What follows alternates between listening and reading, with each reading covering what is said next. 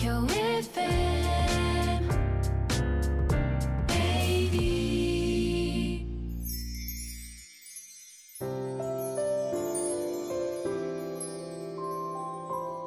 のポッドキャスト放送は毎週日曜夜7時55分よりお届けしている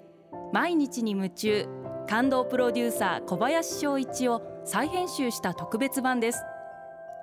放送で収まりきらなかったアルビオン社長小林翔一さんが大切にしている感動のポイントをどうぞお楽しみください。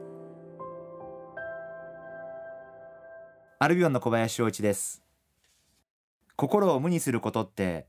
感動じゃないですか？一度座禅を組んでみたいというふうに思ってましてえ曹洞宗の総本山である永平寺で、え座禅を初めて組んでみました。自分では無になろう無になろうと思っていても今晩何が食べたいなとか今夜どんなお酒が飲みたいなとかどうしてもそういう方向に考えがいってしまいます。その瞬間にお坊さんはちゃんと見ていてですねバシンと背中を叩かれるんですけれどもその痛さをしみじみと感じながらまた一生懸命無になろうと努力をしていました。でもまたどうしても少し時間が経つと今晩あれが食べたいな今日はこういうお酒が飲みたいなまたそういう思いになります。まるで私の心にを見抜いているようにお坊さんはよく見てまして、えー多分そう思うと私の体が少し動くんですかね。あのその瞬間にバシッと叩かれました。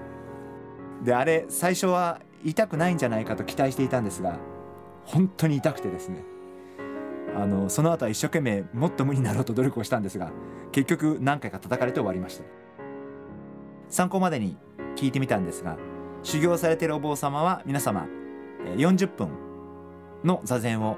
日に3回されるそうです。私は今回1回だけ25分間の座禅でしたがたった25分間だったんですが本当にその25分間は長くて無になることの難しさそういったことを実感して帰ってきました。私は無になる瞬間を作ることそういうことがすごく大事だと思っています。よく夢中という言葉がありますが私にとって夢中とは夢の中ではなくて無の中が夢中なんじゃないかなというふうに基本的には思っています。無にすることによってもしかしたら新しいアイデアも生まれてくるかもしれませんし心を無にすることは新しいことへの出口になっていくのかなそんなふうに思ってます。毎日に夢中。感動プロデューサー小林翔一。明日からの1週間。感動することから始めてみませんか？